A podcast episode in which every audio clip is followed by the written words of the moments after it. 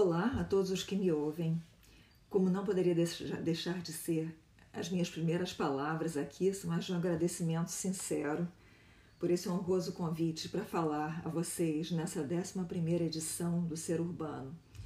Convite que chegou a mim já trazendo consigo os ecos das inquietações que moveram sua proposta temática, as angústias e incertezas desse tempo que estamos atravessando. Esse estranho agora em que a humanidade lida em conjunto com o impacto de uma ameaça invisível que levou cerca de 4 bilhões de habitantes da Terra a se isolar em suas casas. As consequências desse fato ainda estão longe de ser plenamente compreendidas e avaliadas por nós. Mas os efeitos do isolamento compulsório não tardaram a se fazer sentir da forma mais dura.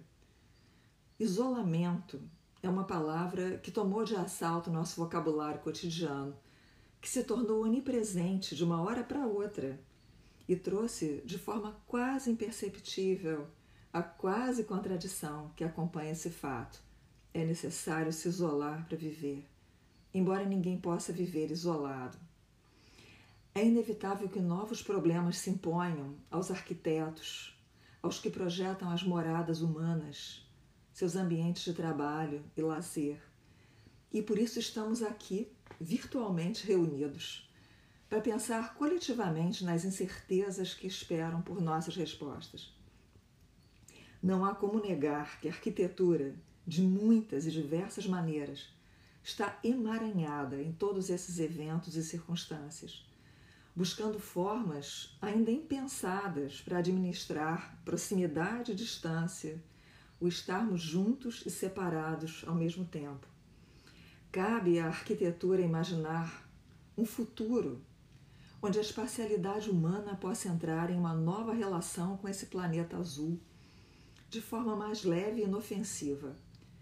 Cabe também à arquitetura pensar na existência hoje e no futuro que, justo por ser incerto, pode ser percebido como potência isso é, como abertura fértil para repensarmos o desenho do nosso destino comum como humanidade.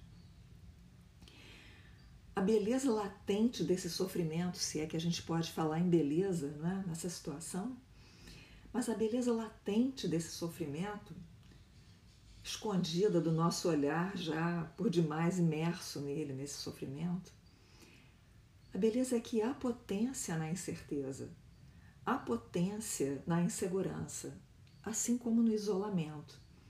E é sobre esse último que eu gostaria de falar agora. Aliás, não sobre o isolamento, mas a partir do isolamento. Como é sabido, né, isolamento deriva do latim insula, que significa ilha. Isolamento remete sempre a alguma forma de insulamento, de tornar-se separado nossa atual condição de um semi-isolamento, que, embora não total, está presente e modifica radicalmente as nossas vidas, foi o que me fez retornar a um escrito de Gilles Deleuze intitulado Causas e Razões das Ilhas Desertas. O manuscrito data de 1953 e hoje integra a obra A Ilha Deserta e outros textos publicada já no Brasil. Meu desejo aqui é o de visitar novamente essa terra fértil que é o pensamento de Deleuze e refletir sobre o que ele nos diz e, quem sabe, encontrar algumas luzes para pensarmos com mais clareza nesse nosso momento. Na verdade, o desejo de voltar às ilhas desertas deleuzianas nasceu também da leitura do filósofo alemão Peter Sloterdijk, que repensa a arquitetura sob uma forte inspiração na obra de Deleuze e Guattari. Vou falar um pouco sobre ele também ao final dessa exposição. Deleuze inicia seu escrito Causas e Razões das Ilhas Desertas, evocando o que dizem os geógrafos a respeito dos dois tipos possíveis de ilhas: as ilhas continentais e as oceânicas. As ilhas continentais surgem em função das circunstâncias que envolvem a perda da sua articulação original com o continente. Por obra da erosão, elas se desprendem da terra firme, elas nascem de uma fratura na terra, ou seja, nascem de uma separação. Já as ilhas oceânicas, por sua vez, elas não derivam da terra firme, elas não surgem por um desprender-se dela. Elas são, como diz Deleuze, ilhas originárias ou essenciais, que podem se formar tanto a partir de corais como surgir de erupções submarinas. Ou seja, elas eclodem da terra coberta pelo mar. Elas irrompem pela super, em plena superfície do oceano e são expostas à luz do sol, graças a uma força que, emanando do interior da terra, as obriga a emergir lentamente. Refletindo sobre esses processos de surgimento de ilhas continentais, que são derivadas, e de ilhas oceânicas, que são as ilhas originárias, Deleuze percebe aí um indício, ou melhor, uma evidência, da forte oposição entre o oceano e a terra. Aliás, mais do que uma oposição, ele vê entre esses dois um antagonismo. As ilhas continentais nos lembram que as águas do oceano estão de fato sobre a Terra e prontas para avançar sobre ela sempre que isso for possível. Mas as ilhas oceânicas, pelo contrário, mostram que a Terra se mantém firme sob o mar e que é capaz de cruzar verticalmente aquela massa líquida e irromper com força na superfície. Cada um deles, terra e oceano, se afirma no que sobrepuja o poder do outro. Da nossa perspectiva humana, esse antagonismo é inquietante, porque o cessar desse combate entre a terra e as águas, ou mesmo um controle desse combate, é a própria condição para uma vida relativamente segura para nós humanos, que por nossa vez dependemos vitalmente de ambos, da terra e do oceano. Mas Deleuze chama nossa atenção para o fato de que as ilhas não resultam só desses dois movimentos, desses movimentos de combate entre terra e oceano, e que os geógrafos não são os únicos capazes de explicar as causas e razões para o aparecimento das ilhas. Antes dos geógrafos, a imaginação humana já conhecia ilhas, já produzia suas próprias ilhas, mas com outros objetivos bem diferentes dos da natureza. Os movimentos de desprendimento e eclosão ou em termos mais deleuzianos, movimentos de separação e criação, são as causas do surgimento das ilhas em geral, mas de uma forma bem mais sutil, na imaginação humana. Separação e criação se mostram como os dois movimentos necessários à nossa concepção de uma ilha deserta. E eu gostaria aqui de ler para vocês algumas palavras de Deleuze Palavras, eu sei, nunca fáceis, mas em geral insubstituíveis, diz Deleuze. O impulso do homem, esse que o conduz em direção às ilhas, retoma o duplo movimento que produz as ilhas em si mesmas. Sonhar ilhas, com angústia ou alegria, pouco importa. É sonhar que se está separando ou que já se está separado, longe dos continentes, que se está só ou perdido, ou então é sonhar que se parte do zero, que se recria, que se recomeça. Havia ilhas derivadas, continua Deleuze, mas a ilha é também aquilo em direção ao que se deriva.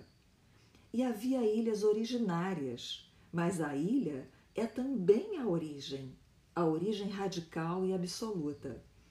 Separação e recriação não se excluem. A palavra elan, em francês, traduzida nessa citação por impulso, não deve ser perdida de vista por nós aqui. Elan significa entusiasmo, força, vivacidade, ímpeto criador, espontâneo, um sentimento vital de motivação para realizar alguma coisa. É esse elan que mobiliza a nós humanos internamente para criar, recriar, imaginar e sonhar com ilhas, por exemplo. E não se pode deixar de pensar, mais uma vez, na palavra isola e em isolamento. Mas nós podemos perceber, lendo esse texto de Deleuze, que essa palavra, assim como a palavra separação, guardam também o segredo de se represar energia criadora, de se confinar um desejo que justamente por estar confinado ele vai explodir com maior força.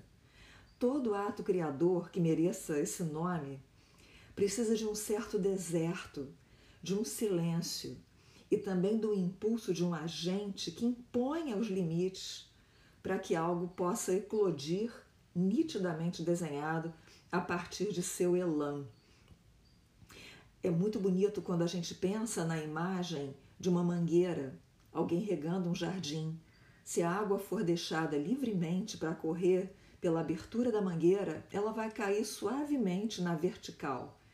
Mas se a pessoa que rega pressionar com o dedo a abertura da mangueira e diminuir o tamanho da saída, a água vai jorrar com uma força, uma força horizontal ou até vertical, impetuosa, ou seja, o movimento de limitação de confinamento, de desenho, não é? faz com que o jorro represado jorre com mais força. A nossa imaginação criadora é, em última instância, aquela que desencadeia na nossa existência o movimento produtor análogo ao da criação das ilhas pela natureza, mas é um movimento que expressa outros anseios, que não são exatamente os da natureza.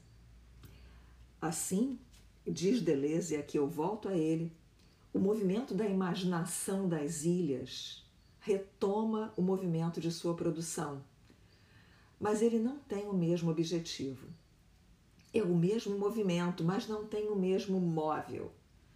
Já não é a ilha que se separou do continente, é o homem que, estando sobre a ilha, encontra-se separado do mundo. Já não é a ilha que se cria do fundo da terra através das águas, é o homem que recria o mundo a partir da ilha e sobre as águas. O movimento da nossa imaginação, mencionado por Deleuze, é desencadeado em nós por outras motivações ou outras razões e nós, humanos, necessitamos, por vezes, estar separados do mundo para sermos capazes de recriá-lo. Nós repetimos, na imaginação, o movimento de produção de ilhas, e não por um desejo hostil de isolamento ou de negação dos outros, como poderia parecer, mas pelo anseio de reencontrar a vida mitológica da ilha deserta, como acrescenta Deleuze. Ele conclui que por essas razões, e aqui eu cito Deleuze novamente, toda a ilha é e permanecerá teoricamente deserta, pois a essência da ilha deserta é imaginária e não real, mitológica e não geográfica. Fim de citação. O puro movimento da imaginação criadora rumo às ilhas desertas, paradoxalmente, preserva as ilhas como desertas. Ou seja, esse movimento não povoa essas ilhas, não explora essas ilhas, não as torna colônias de ideias antigas herdadas do passado. Essas ilhas não geográficas, feitas da matéria dos sonhos, né, só encontra sua própria consciência na consciência humana. Nós mesmos seríamos sua consciência o saber de si como ilha e como deserta.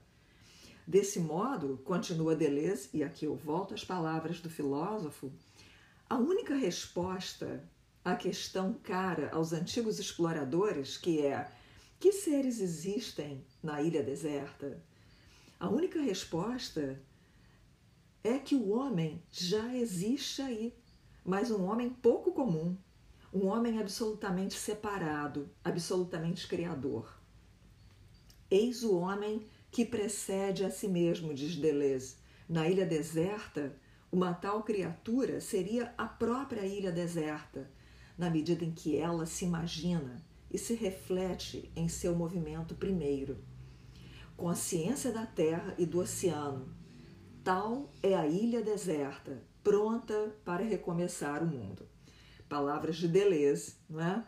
E aqui, voltando aos comentários, esse nosso incorporar a pura consciência da ilha, que é um, um tema bem é, denso para nós compreendermos, né? Ele quer dizer que no caso das ilhas não geográficas, mas das ilhas imaginadas, aquele que imagina a ilha deserta e que lhe confere significado, dota a ilha da sua própria consciência. Uma reflexão que eu acho muito esclarecedora sobre essa relação entre os humanos e as ilhas foi feita por um autor um comentador de Deleuze chamado Tom Conley, em um capítulo intitulado A Ilha Deserta, que se encontra na coletânea Deleuze e o Espaço.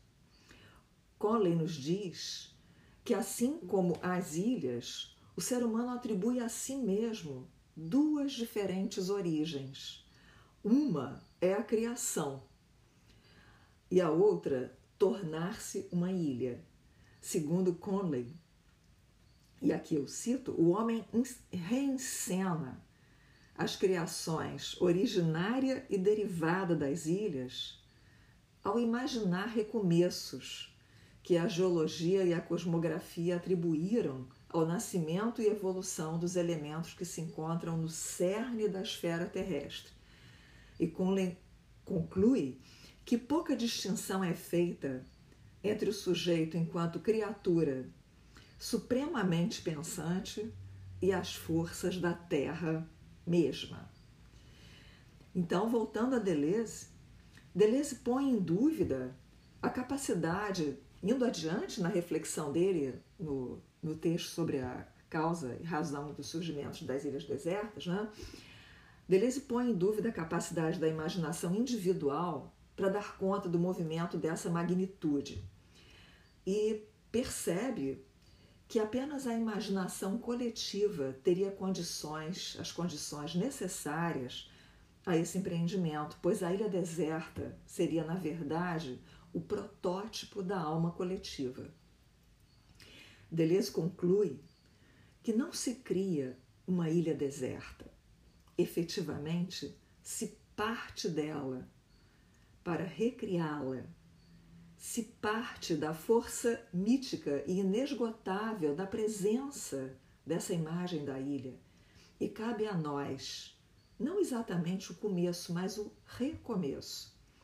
Para nós, a ilha deserta é uma segunda origem, uma nova origem, desencadeada coletivamente e a partir da qual tudo pode reiniciar é a imagem da repetição de ciclos criativos, do fluxo e refluxo gerador de tudo o que é, de tudo que aparece, de tudo que vem a ser. Esse renascimento, ou seja, este renascimento, né, é tão vital e tão forte quanto o primeiro nascimento. E a sua eclosão é necessariamente provocada pela falência do estágio anterior, ou seja, ela pressupõe o encerramento de um ciclo, como diz Deleuze, pressupõe uma catástrofe.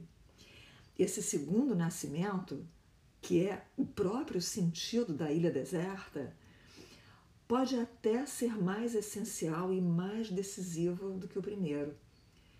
É dele, enquanto recomeço, que tratam muitas mitologias, como o mito do dilúvio, por exemplo, que narra, não por acaso, um combate entre as águas e a terra. Ilhas desertas não fala de ilhas geográficas, fala da potência criadora de novas realidades a partir do colapso de um ciclo anterior. Leia-se, de modelos de mundo e de vida que dão sinais de esgotamento. Ilhas desertas. Não fala, tampouco, de alguma forma de isolamento individualista que recorra ao devaneio como uma fuga da realidade. A imagem da ilha, como ilha geográfica, imaginária ou mítica, diz respeito, antes de tudo, à possibilidade radical de recomeço, por um ato decidido e criador, não de um indivíduo solitário, mas de uma comunidade humana.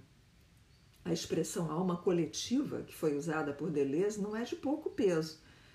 E fica para nós, seus leitores, a tarefa de tentar compreender essa expressão em toda a sua magnitude, em todo o seu significado tão necessário nesse momento. O filósofo alemão Peter Sloterdijk, que eu mencionei no começo dessa fala, não é? no seu livro Espumas, faz uma reflexão muito contemporânea sobre temas de interesse para a arquitetura, em grande parte inspirada nas Ilhas Desertas de Deleuze. Publicado em 2004, Espumas é o terceiro volume da extensa trilogia Esferas, de quase 3 mil páginas. E em um capítulo intitulado Insulações, por uma teoria das cápsulas, ilhas e estufas, Sloterdijk retoma a menção feita por Deleuze ao romance de Daniel Dafoe Robinson Crusoe, publicado em 1719. Alguns anos depois de escrever Causas e Razões das Ilhas Desertas, Deleuze retornou a esse romance de forma ainda mais contundente no, no seu livro A Lógica do Sentido, em um novo desenvolvimento do mesmo tema que não vai ser apresentado aqui. Sloterdijk sugere que a partir do naufrágio emblemático narrado em Robinson Crusoe, a ilha longínqua, perdida no oceano, se tornou um paradigma do lugar onde revisões radicais das definições de realidade na terra firme podem ser levadas a cabo. Né? As leituras que são profundamente críticas, feitas por esses dois filósofos, fazem do tom colonialista, eurocêntrico e até racista presente no romance do Dafoe essas reflexões não essas críticas não impedem que algumas percepções iluminadoras por parte de ambos os filósofos, né, Deleuze e Sloterdijk, possam nos inspirar hoje. Até pelo contrário, elas são ainda, ainda mais pertinentes nesse exato momento que nós estamos atravessando com tantas lutas simultâneas. E deixando de lado as esquematizações um tanto banais que consideram o continente e a ilha em termos de tese e antítese, Sloterdijk elabora uma teoria da ilha, uma teoria capaz de mostrar, como ele diz, como mundos interiores, insulados, se tornam possíveis e como multiplicidades de mundos análogos se juntam para formar arquipélagos ou rizomas aquáticos, pois as ilhas, como ele diz, são modelos de mundo no mundo. É importante nós pensarmos o efeito isolante. O efeito isolante é o que faz da ilha uma ilha. O oceano, que a circunda por toda a sua borda, funciona como uma moldura poderosa, não apenas no sentido de dotar a ilha de sua própria essência, mas também de seu limite, palavra que volta e meia eu comento com, com vocês, né, meus alunos. Limite não significa apenas um traçado ou uma fronteira. O limite, no que restringe algo à sua forma, potencializa a força dessa forma, no sentido de concentrar o seu poder de manifestação e assim fazer essa potência jorrar. O limite reúne. dota o que foi reunido de nitidez e de identidade, afirmando o que então foi delimitado como diferente e mesmo como único em relação ao todo que o circunda. Quem dota a ilha de sua potência e identidade, desse seu limite, é o oceano. É justamente o outro em relação ao qual a ilha precisa se afirmar. Sloterdijk nos diz que o mar, por excluir de si a possibilidade de ser mundo para nós humanos, por funcionar como isolante literalmente, ele acaba por potencializar alegoricamente a emergência de modelos de mundo, que são as ilhas, né? cuja principal característica dessas ilhas seria a sua própria peculiaridade climática, ou seja, a sua atmosfera própria e única.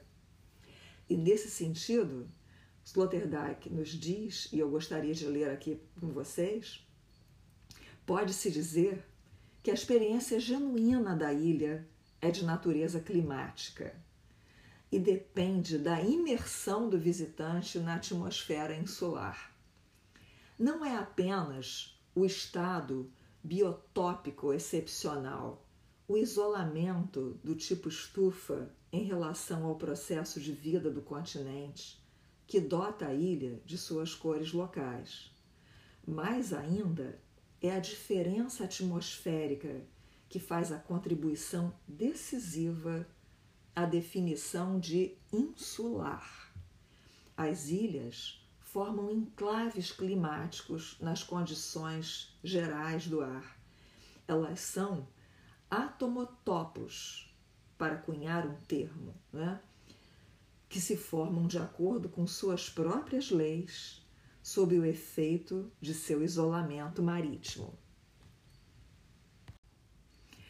E aqui, o reconhecimento do mar como o único elemento capaz de produzir ilhas deve ser tratado, como diz Sloterdijk, em um plano puramente alegórico, como eu já disse a vocês. O poder de isolar e delimitar um espaço com clima próprio, com cores locais, configurado como um âmbito que interrompe o contínuo da realidade, pode ser compreendido como um poder técnico, não restrito exclusivamente a agentes naturais. Ilhas tecnologicamente geradas são produtos sofisticados do que o autor denomina a arte moderna do isolamento. E em espumas, ele pondera sobre as nossas possibilidades de gerar ilhas ou topos de vida possível que emergissem da correnteza dos âmbitos usuais em que decorrem nas nossas vidas cotidianamente. Nós vemos que Sloterdijk nos fala mais de arquitetura de ilhas efetivas do que de ilhas mitológicas ou imaginárias, como fez Deleuze. Embora não se possa negar que o que nos move a produzir ilhas de qualquer natureza é, em última instância, o impulso de recriar os lugares da existência a partir de modelos imaginários ou mesmo fictícios ou até utópicos. Três tipos de ilhas tecnológicas são possíveis na visão de Sloterdijk. O primeiro tipo ele chama de ilhas separadas ou ilhas absolutas, como por exemplo os barcos, as aeronaves, as estações espaciais.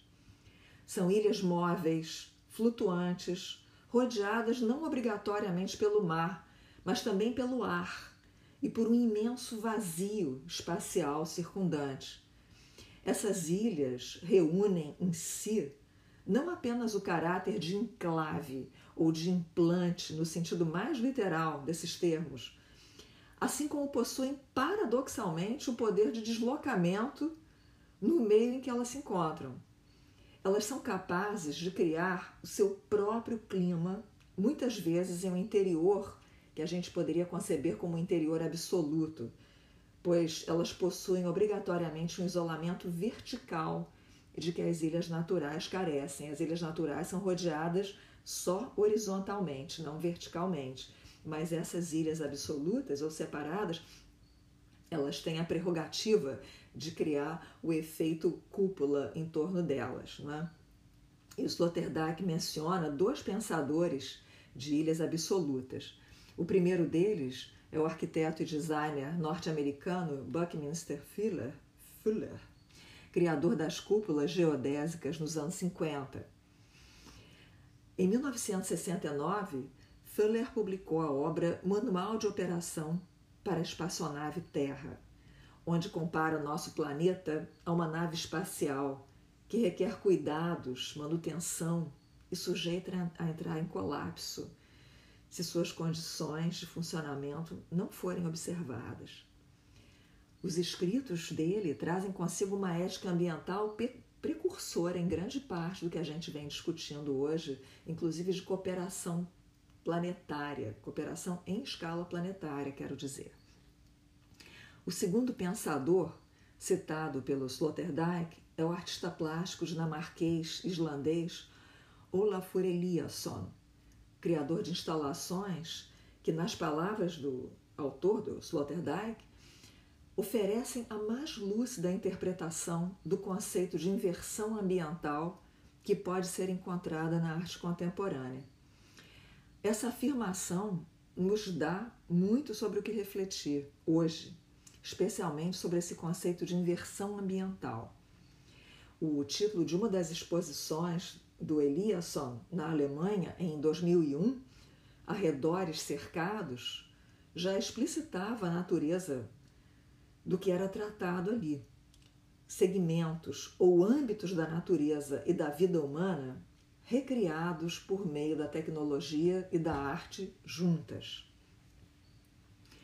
A segunda possibilidade de ilhas artificialmente criadas, segundo Sloterdijk, é a construção do que ele denomina ilhas atmosféricas ou ilhas climáticas, muito semelhantes àquilo que nós chamamos de estufas.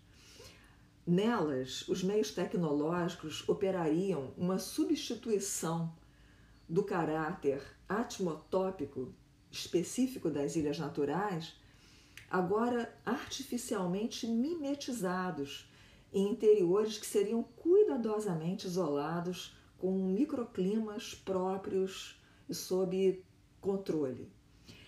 O conceito original desse tipo de ilha, segundo o autor, pode ser percebido já no século XIX na arquitetura de ferro e vidro, as greenhouses e as glass houses, que, como conchas translúcidas, produziam ou reproduziam condições ideais de luminosidade e temperatura em seus interiores tão resguardados, ainda que visualmente abertos para o mundo exterior. O significado dessas estruturas, que inicialmente eram associadas principalmente à botânica, acabou por ir muito além, como atesta a construção do Palácio de Cristal em Londres por Joseph Paxton entre 1850 e 1851. Sloterdijk, em sua obra O Espaço Interior do Mundo do Capital, que foi traduzida para o português como Palácio de Cristal, para uma teoria filosófica da globalização, trata extensamente do peso simbólico e histórico dessa obra, para a compreensão inclusive dos processos envolvidos na globalização contemporânea ele afirma que uma nova estética da imersão começou com ele e a sua marcha triunfal através da modernidade. E ainda nas palavras de Sloterdijk, ele nos diz que, com a sua edificação, o princípio de interior franqueou um limiar crítico. Daí em diante, já não significava nem a habitação burguesa ou aristocrática, nem a sua projeção na esfera das arcadas comerciais urbanas. Visava antes transpor o mundo exterior enquanto todo para uma imanência mágica transfigurada pelo luxo e o cosmopolitismo.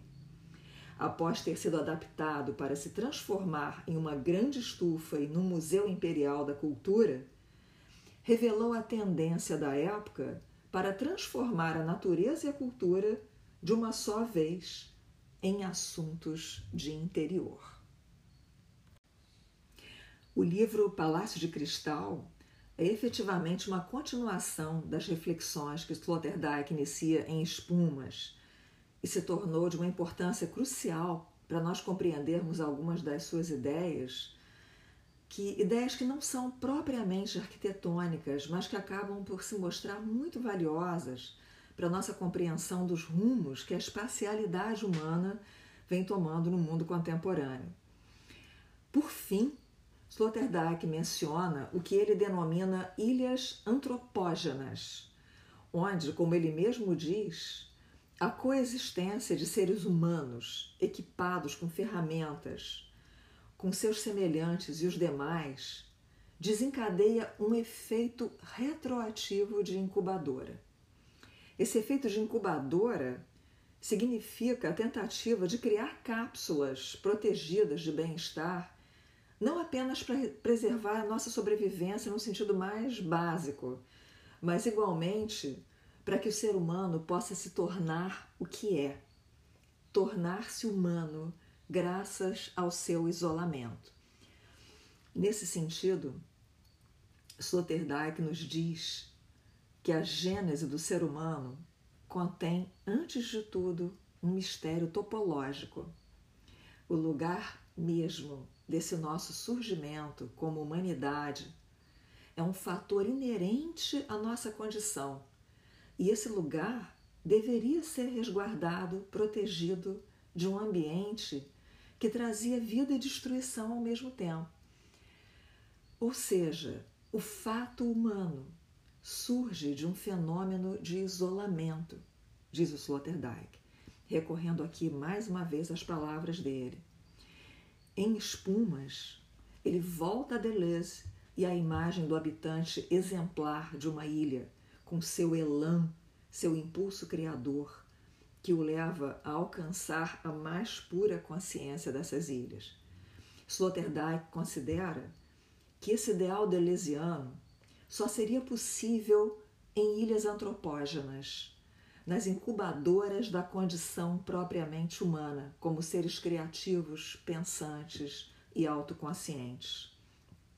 E assim, ele propõe uma terceira forma de configuração de ilhas, as duas apresentadas por Deleuze. Além das ilhas continentais e das ilhas oceânicas, Sloterdijk menciona as, o que ele chama as ilhas do ser. Com essa expressão, ele busca capturar a ideia de que a coexistência entre os primeiros hominídeos, não só entre si, mas também entre eles e o meio ambiente, só pôde resultar na gênese do humano graças a um efeito autoisolante capaz de preparar um cenário para um evento dessa magnitude. Né? A ilha humana explicita o vínculo vital entre o evento e o lugar onde ele eclode. Separação e criação, como já dissera Deleuze, são ingredientes imprescindíveis para que novas possibilidades de ser possam ter lugar. Literalmente. Pois, como bem lembra o Sloterdijk, nós vivemos em uma segurança insegura, onde uma nova insegurança só pode ser compensada por uma nova segurança. E se nós quisermos nos manter vivos e criadores, ele considera que é justamente nas ilhas antropógenas que a arquitetura encontra o seu paradigma. Mais originário, primeiro modelo. Ela opera a construção de abrigos e acampamentos em escalas e complexidades crescentes. A arquitetura detém um papel crucial na criação da antroposfera, na formação do mundo propriamente humano em espumas a configuração mínima dessa antroposfera ou do lugar do humano é descrito por ele como um espaço de nove dimensões que são identificadas por ele, né, que por razões até de espaço não caberiam aqui nessa apresentação. Aqui eu busquei só pensar a ilha e nossa capacidade de compreendê-la e de criá-la. O que me motivou a pensar nela foi nossa atual condição de um isolamento oscilante, inquieto, ambíguo por seus perigos e por suas virtudes.